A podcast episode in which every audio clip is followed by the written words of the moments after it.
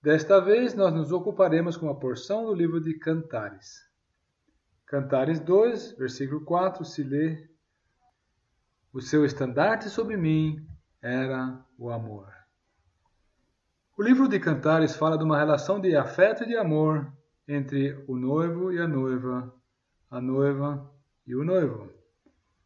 E ao meditarmos nessas palavras em Cantares, o que elas indicam para nós? Elas nos mostram a verdadeira comunhão com Cristo, os vínculos de amor e de afeto que há entre Cristo e a Igreja, a Igreja e Cristo.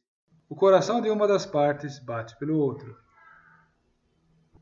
A cena desse versículo é a casa do banquete, ou então também pode-se dizer a casa do vinho.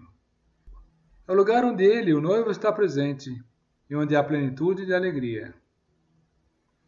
Pois bem, é isso que se passará conosco, depois que estivermos de fato separados das coisas desse mundo e consagrados ao Senhor, nós iremos experimentar a íntima comunhão com Ele. E então uma profunda tranquilidade e paz encherão os nossos corações e estaremos ocupados com coisas espirituais. É então, nesse ponto, que a presença do Senhor será sentida de maneira muito mais intensa. Nós iremos nos sentir mais desligados da terra e mais próximos ao céu. Gozaremos, enfim, conscientemente das bênçãos celestiais e da certeza do amor do Senhor e de seu gozo em nós haja visto que há uma reciprocidade aí. Porém, a realidade, infelizmente, é essa que nas poucas vezes experimentamos esse estado de gozo espiritual. A razão é que nós não temos como apertar o botão e mudar do prazer da terra ao nível de alegria celestial. Porém, por outro lado, não deixa de ser verdade que nós temos Cristo, o Espírito, a Palavra de Deus e o amor do Pai. Esses recursos são sempre iguais, eles estão sempre aí ao nosso dispor.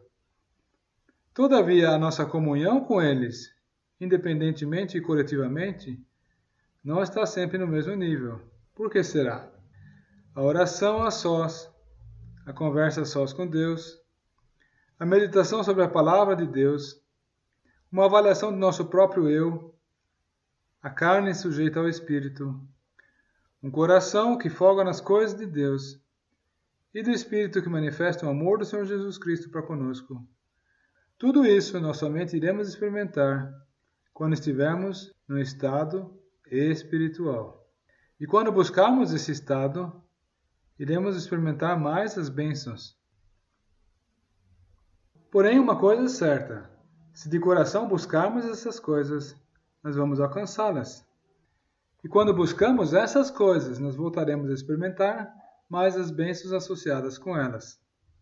Talvez haja opressões em nossa vida, enfermidades, ou até mesmo alegrias, alegrias terrenas, que talvez nos tenham ocupado de tal forma que nós deixamos de experimentar as bênçãos espirituais.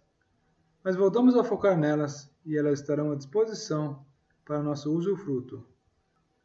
E então, não percamos esta oportunidade de nos sintonizar com as coisas de Cristo, as coisas lá do alto.